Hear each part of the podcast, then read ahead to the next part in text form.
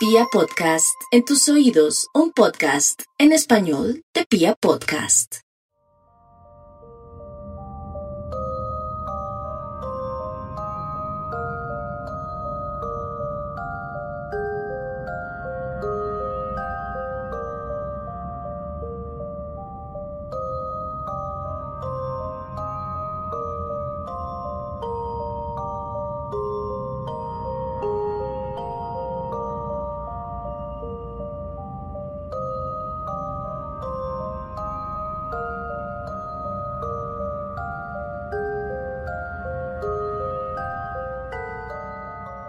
Víctimas y victimarios. El mundo se ha configurado alrededor de la dinámica de relacionamiento entre las víctimas y los victimarios. Los segundos han sabido constituir reinos que han determinado la evolución de nuestra especie, mientras que los segundos, cuando tienen la suerte de sobrevivir, apenas se han tenido que conformar con un rol secundario que los ha relegado a las sombras por lo menos hasta que la verdad encuentra su camino reivindicativo entre la maraña de falsedades y realidades fabricadas con tinta de sangre y de injusticias. Pareciera que la dinámica entre víctimas y victimarios es intrínsecamente una dicotomía que nos impide trasegar las zonas grises del análisis histórico y sociológico, pero en la práctica debemos afirmar que la frontera que divide a las víctimas de los victimarios es tan frágil como muchos de los estudios cuestionables sobre el comportamiento humano. Pensemos en países como Israel, que han sabido construir su imperio victimario sobre su rol de víctimas en la peor de las guerras. Pensemos en el pueblo croata, víctima de los serbios en la guerra de los Balcanes, pero al mismo tiempo victimarios de los bosnios a quienes atacaron durante la etapa más recrudecida del conflicto. Víctimas y victimarios. Este podcast casi nunca ha exaltado o reivindicado a alguno de sus protagonistas. Pero cuando nos adentramos en las zonas grises de los acontecimientos, podemos encontrarnos con historias que podrían llegar a conflictuar nuestros preceptos éticos, cuando nos ponemos enfrente a una víctima convertida en victimario. Bienvenidos y bienvenidas a la vigésimo primera entrega de la tercera temporada de Serialmente Limpia Podcast. Un podcast con contenido muy gráfico.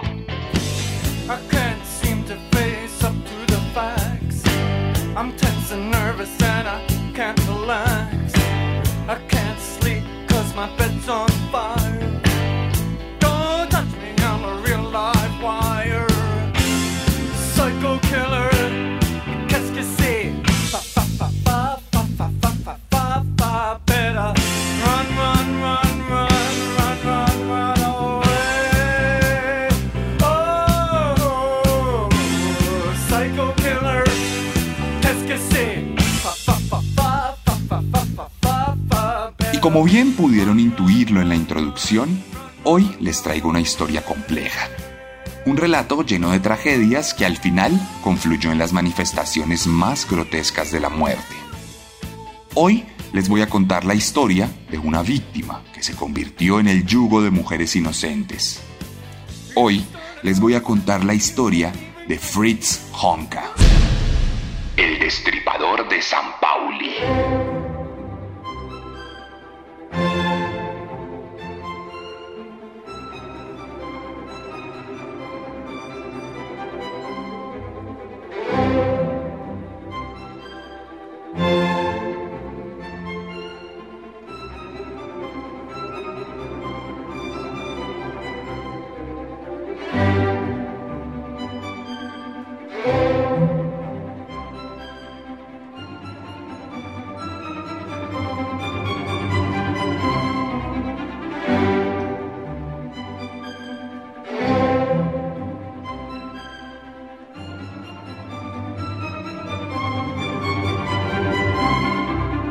Esta historia comienza en un mundo convulso. Tiene sus inicios en medio de una de las peores coyunturas de la historia de Alemania, pues mientras Friedrich Paul Honka salía del vientre de su madre, el nazismo se posicionaba de forma irreductible en las posiciones de poder del otrora imperio romano germánico. El Partido Nacional Socialista expandía su régimen del terror, atacando a todo aquel que se atrevía a pensar diferente, aunando al pueblo hacia un bien común a través del mal. Allí, en la ciudad de Leipzig, el 31 de julio de 1935, nació nuestro protagonista, el tercer hijo de una familia compuesta por los padres y 10 niños y niñas de los cuales murieron tres menores en medio del nacimiento. Una tragedia muy común por aquel entonces debido a la falta de condiciones dignas en términos de salud. Los padres de Fritz eran de clase trabajadora. Su papá, con quien compartía nombre, se dedicaba a las labores de artesanía, de las cuales sacaba ganancias modestas para pagar la renta y las demás obligaciones. Su madre, por su lado, se dedicaba a trabajar en servicios de aseo en casas de las clases altas del país. El hecho de que su mamá trabajara representaba una muestra fehaciente de las necesidades de la familia, pues lo común por aquel entonces era que la mujer se dedicara exclusivamente a los hijos y a procrear, tal como lo indicaba el partido como parte de su agenda militar. La vida de nuestro protagonista estuvo completamente condicionada desde que nació. Y no solo por lo que ya hemos mencionado, sino porque su papá comulgaba con fuertes ideas comunistas, siendo ampliamente reconocido en el pueblo por sus pensamientos disruptivos e incendiarios. Como era de esperarse, cuando los alemanes terminaron de establecer su hegemonía y a la entrada de la Segunda Guerra Mundial, Fritz padre y Fritz hijo fueron capturados. El primero por haber trabajado para comunistas y el segundo por ser su hijo. Ambos comenzaron a llevar la estrella roja en un campo de concentración donde vivieron los vejámenes que ya hemos relatado en otros capítulos de Serialmente o en el capítulo de Un día de furia dedicado a Auschwitz. A nuestro protagonista, siendo todavía un niño, le tocó realizar innumerable cantidad de trabajos forzosos. Fue terrible alimentado y por supuesto, durante toda esa etapa de su vida no recibió ni un ápice de afecto lo que contribuyó a gestar su personalidad futura. Aquí es importante hacer un paréntesis para evitar malentendidos. En Serialmente hemos hablado del contexto como uno de los factores que determina la formación de un asesino en serie. Hemos hablado de cómo la crianza con falta de afecto es fundamental para que luego existan esos monstruos. Y sin embargo, es pertinente aclarar que esto no quiere decir que todas las personas que fueron criadas sin afecto puedan ser psicópatas. Para tener a un asesino se necesitan muchísimos factores que coincidan, a veces incluso de orden biológico y genético. Por eso, por la memoria de las víctimas del holocausto, es importante no revictimizarlas pensando tendenciosamente que pudieran ser potenciales psicópatas por su época de crianza. Volviendo a nuestra historia, el pequeño Fritz fue liberado en 1945 por los soviéticos cerca al final de la Segunda Guerra Mundial. El pequeño niño desnutrido y débil tuvo desde entonces dificultades físicas para encajar por cuenta de todas las privaciones que sufrió durante esta época de su vida. Su padre, por su parte, terminó con traumas psicológicos y físicos tan severos que recurrió al alcohol como un bálsamo para tanto dolor. Entonces, las bebidas alcohólicas se volvieron una constante en la casa Honka, normalizando su consumo excesivo y viéndolo, en cierto sentido, como algo positivo. La vida de artesano fue reemplazada por la vida de bombero, y el padre pronto se volvió una persona retraída que terminó abandonando a su familia para morir en 1946 a causa de diferentes enfermedades contraídas en el campo de concentración, agravadas por el excesivo consumo de alcohol.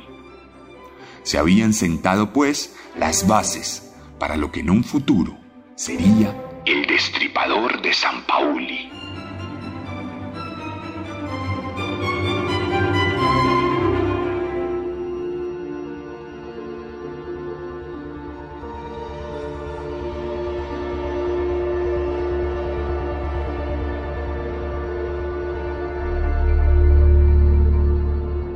Tras el abandono y la muerte del señor Honka, su madre, Elsa, determinó que no tenía la capacidad económica para velar por todos sus hijos, razón por la cual eligió a algunos de ellos para enviarlos a un orfanato. Naturalmente, Fritz estaba entre los elegidos, y a sus 15 años tuvo que terminar su proceso de crianza de forma prematura y solitaria en un lugar que por su edad le permitía tener un poco más de libertad de movimiento. Es por esto que meses después comenzó a trabajar como obrero durante algún tiempo para luego mudarse a un pueblo de la Baja Sajonia donde se dedicó a trabajar como ayudante de granja cuando todavía era menor de edad. En este pueblo, y ya siendo un pequeño adulto, conocería al primer amor de su vida, Margot, una joven sajona con la que tuvo un amorío y a la cual embarazó tras pocos meses de relación.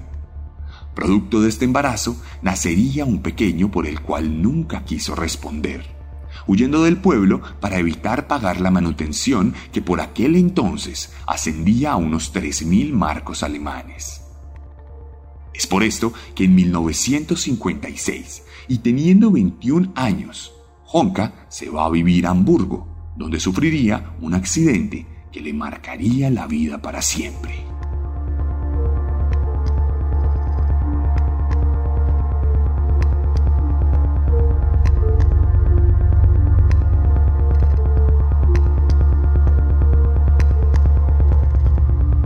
En aquella ciudad al norte de Alemania, nuestro protagonista consiguió un nuevo trabajo como operario en el puerto. Allí se ganó la vida de forma humilde y silenciosa, hasta que de vuelta a casa sufriría un accidente automovilístico en el que su cara se llevaría la peor parte.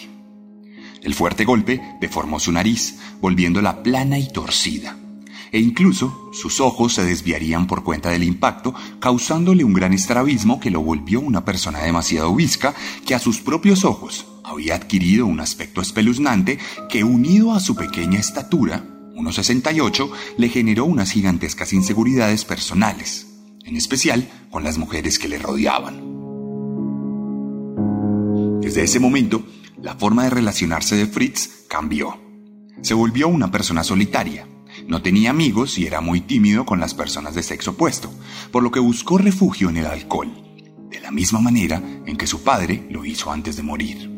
La fluidez que le daba aquella droga le permitió conocer a una mujer llamada Inge, con quien se casaría y tendría su segundo hijo, aunque el primero por el que respondería. A este pequeño le puso Fritz en honor a él mismo y a su padre, continuando con una tradición centenaria que moriría con él mismo. El caso es que la pareja convivió con tranquilidad hasta que tres años después comenzarían los problemas. Ambos peleaban sin control y constantemente por lo que incluso los vecinos se quejarían con el encargado del edificio debido a los golpes y al fuerte ruido que salía de la casa Honka todas las noches. En 1960, la pareja resolvió divorciarse por cuenta de sus problemas constantes. Sin embargo, poco tiempo después se reconciliaron y vivieron juntos siete años más hasta que en 1967 resolvieron dar final definitivo a su relación de forma relativamente pacífica. En este punto de su vida, el hombre, de 32 años, decidió vivir solo a las afueras de Hamburgo, en un modesto apartamento de apenas 20 metros de grande. Allí se enclaustró aún más en el consumo de alcohol, convirtiéndose en un auténtico alcohólico que pasaba la mayoría del tiempo bajo los efectos de la droga. Deambular en la vida nocturna de Hamburgo le permitió conocer a su segunda pareja, Irma Abrecht quien fue a vivir a su pequeña casa donde tuvieron una relación fundamentada en los vicios y la inestabilidad. Una relación que duraría menos tiempo y que terminaría en 1972 cuando tratara de obligar a una amiga de su pareja a tener sexo con los dos. Algo que por poco termina en una auténtica violación de no ser porque la mujer se escapó y corrió a las autoridades semidesnuda.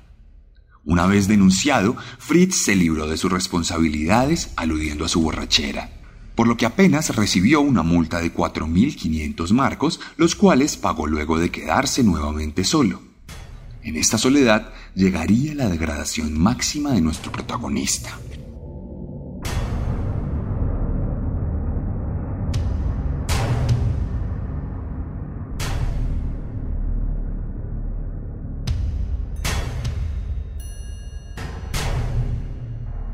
Ingrimo solo, Fritz Honka esta vez no intentó buscar el amor de nuevo. Con el paso de los años, su aspecto físico seguía decreciendo, por lo que no se animaba a cortejar a nuevas mujeres. A la nariz torcida y a los ojos desviados se sumaba ahora una especie de se sumaban ahora una serie de achaques propios de su edad. Achaques que lo llevaron a buscar consuelo exclusivamente en trabajadoras sexuales. Completamente borracho, Fritz recorría las calles más olvidadas de Hamburgo y cerraba tratos con mujeres que iban a su casa a brindarle algunos minutos de compañía y de placer. A medida que Honka continuaba su investigación inmersiva de la vida nocturna de Hamburgo, fue también descubriendo sus gustos y preferencias. Tras contratar a varias mujeres, determinó que la mejor opción era siempre elegir señoras mayores de 40 años, siempre mayores que él, por lo tanto, más débiles, y que preferiblemente no resultaran atractivas de ninguna manera para que él no se sintiera intimidado por su belleza. Por último, y como cierre a sus preferencias particulares, Fritz buscaba que sus compañeras fueran muecas, pues sentía miedo de recibir una felación por parte de alguien que estuviera en capacidad de morderlo. Mientras que nuestro protagonista continuaba contratando mujeres, su autoestima era cada vez más lamentable. A medida que se acostaba con más, se sentía menos digno. Recordaba las humillaciones en los campos de concentración, en su casa materna en su primer matrimonio y se miraba al espejo para sentir asco. Pronto el dolor se convirtió en odio y se volvió una persona agresiva e irascible que respondía de forma violenta a cualquier estímulo. Aquí fue cuando llegaría su primer asesinato.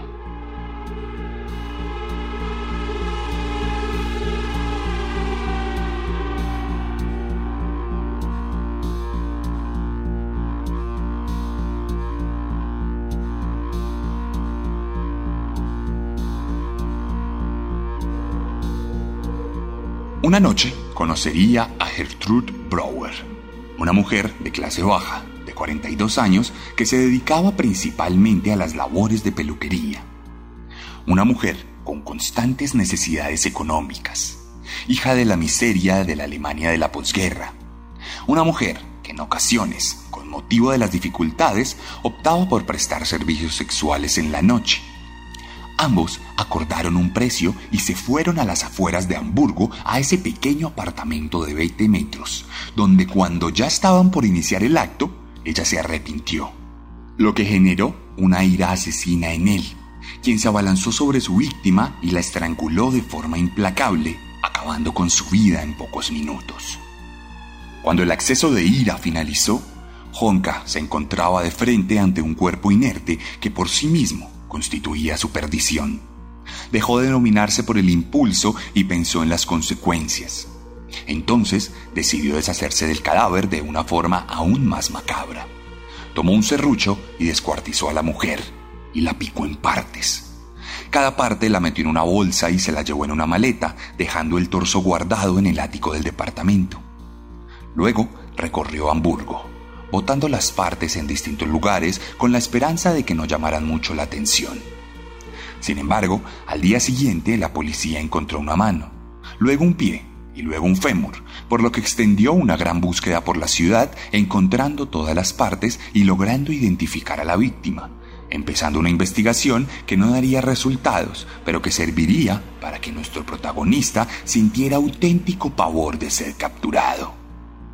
Por esta razón, Fritz Honka entró en un periodo de enfriamiento que duraría cuatro años, en los que se dedicaría a alcoholizarse solitariamente y a trabajar en cualquier oficio que le fuera ofrecido.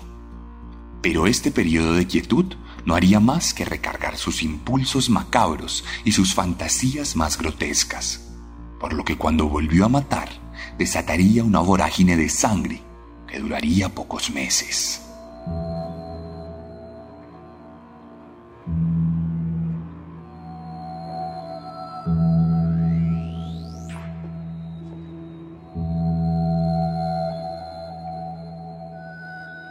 En 1974 conocería a Anna Buchel, una trabajadora sexual de 54 años a la que mató por el simple hecho de no quedar satisfecho luego de haberla contratado. Para estas alturas, cualquier pretexto era suficiente para cobrarse la vida de una mujer. Luego, siendo diciembre del mismo año, se cobraría su tercera víctima, Frieda Roblick, una mujer de 57 años que perdió la vida por considerar pervertida la solicitud de Fritz de que le realizaran sexo oral. Ese mismo mes se cobraría a su última víctima, Ruth Schult, de 52 años, quien fue atacada por burlarse de la dificultad que tenía Fritz para lograr una erección debido a que estaba extremadamente borracho. Las tres mujeres fueron víctimas de estrangulamiento en aquel departamento de 20 metros. Las tres habían aceptado ir a aquella casa a cambio de dinero y luego de morir, las tres fueron cortadas en pedacitos con un serrucho, echadas en bolsas y guardadas en el ático de la casa donde reposaba el torso descompuesto de su primera víctima. Naturalmente, los vecinos comenzaron a quejarse del terrible olor que venía del departamento. Pero tal como ocurrió con la historia de Jeffrey Dahmer, la policía nunca prestó atención a las quejas y no pasó nada. Honka se limitó a poner algunas piedras y hierbas aromáticas para disimular el olor, y continuó su camino de muerte hasta que algo fortuito se interpondría en su camino.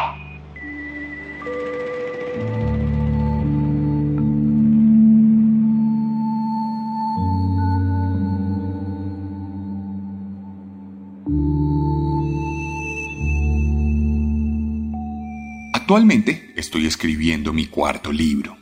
Se va a llamar Fuego, y una de las premisas fundamentales de su historia es la naturaleza reivindicativa del fuego y la verdad descubierta por las llamas. Curiosamente, eso es lo que pasó aquí. El fuego descubriría la verdad de este caso, pues en enero de 1975 una conflagración se desataría en el edificio donde estaba el departamento de Honka, quien en ese momento se encontraba trabajando. Pronto, los bomberos acudirían al lugar, controlarían progresivamente el fuego y entrarían al lugar a buscar sobrevivientes. Las hachas romperían las puertas en busca de vida, pero cuando entraron a la casa de Fritz, el suelo del ático se desplomó y una lluvia de partes humanas cayó sobre los bomberos, quienes se horrorizaron con las extremidades cercenadas y los torsos putrefactos que guardaban los peores secretos del destripador de San Pauli. Pronto, y luego de superar el shock, los bomberos llamaron a la policía, que esta vez sí se aprestó al lugar y encontró un apartamento lleno de recortes de fotos pornográficas, muñecas cortadas y las herramientas que utilizó para destruir los cuerpos de sus víctimas. Este apartamento lo pueden ver en mi Instagram, donde dejaré algunas fotos. Entonces, la policía preparó un recibimiento para el asesino, quien llegó al lugar sin saber que su gran secreto había sido descubierto. Al poco tiempo de ser capturado, Fritz Honka confesó los asesinatos sin mucha dificultad. Explicó el origen de sus traumas y la naturaleza de sus desviaciones. La policía se sorprendió al ver que sus tres últimas víctimas ni siquiera aparecían en las denuncias por desaparición, por lo que de no ser por el incendio, estos asesinatos no hubieran sido descubiertos. Lo peor del caso es que debido a su alcoholismo, Honka no fue juzgado como una persona normal. Las autoridades determinaron que sus actos habían sido cometidos con conciencia reducida, por lo que no era plenamente responsable, y su condena fue relativamente corta. 15 años en un sanatorio mental, en donde recibió ayuda profesional y donde sus compañeros denunciaron que el hombre gritaba en las noches, afirmando que escuchaba las voces de sus víctimas. El caso es que Fritz fue un recluso ejemplar. Siempre se comportó de manera pacífica en el lugar y nunca dio algún tipo de problema. Pasado los 15 años fue puesto en libertad.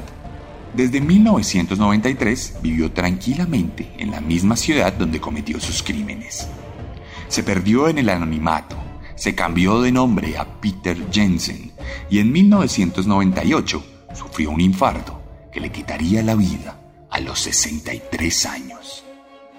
Su nombre quedaría inmortalizado en la historia siniestra de Alemania.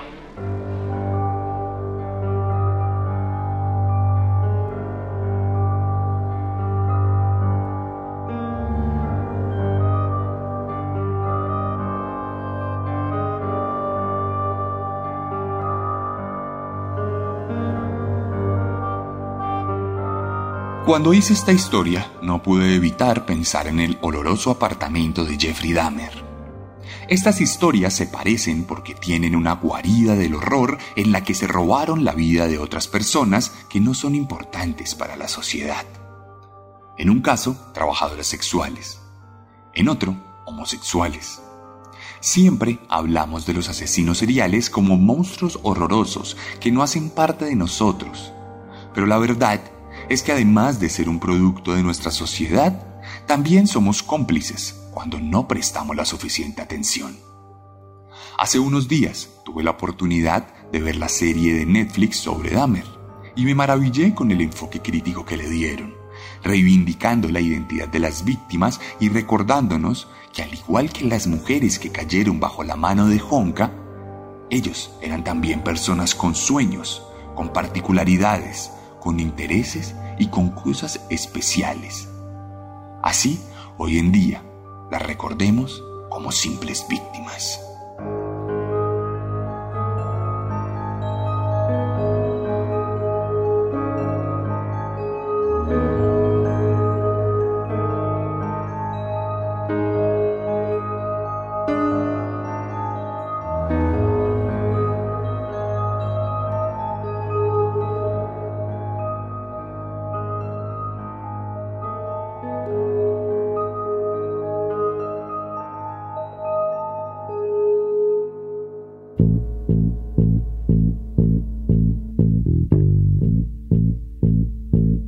Esta fue la historia de Fritz Honka en Serialmente, la vigésimo primera entrega de esta primera parte de la tercera temporada.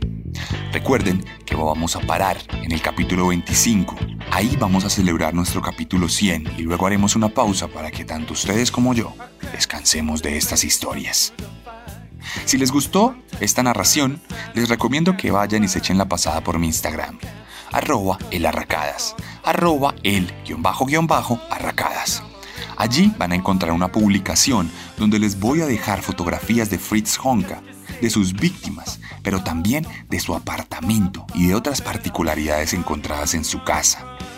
Adicionalmente, les voy a dejar una historia destacada donde van a poder encontrar algunas canciones y recomendaciones de películas hechas con motivo de esta historia.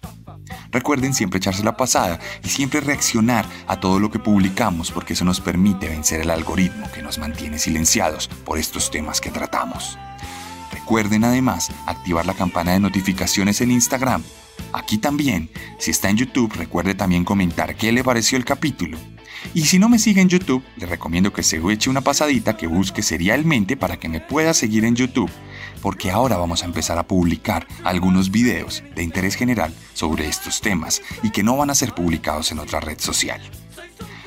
Recuerdo mis redes sociales, arroba serialmente en TikTok, arroba elarracadas en Instagram, cuenta secundaria, arroba serialmente oficial y en TikTok me encuentran como serialmente. Si les gustó mi forma de narrar, estoy seguro que les va a encantar mi forma de escribir. Recuerden que para ustedes tengo tres libros disponibles en cualquier parte del mundo. No duden en escribirme y les doy la guianza si quieren leerme. Es lo mejor que pueden hacer para ayudarme después de compartir este podcast. También tenemos merch oficial en México a través de Chunchos y otra merch aquí en Colombia. Y finalmente, dos cómics, Herederos de Caín, la primera saga de cómics sobre asesinos seriales en el país. No siendo más, me despido de ustedes.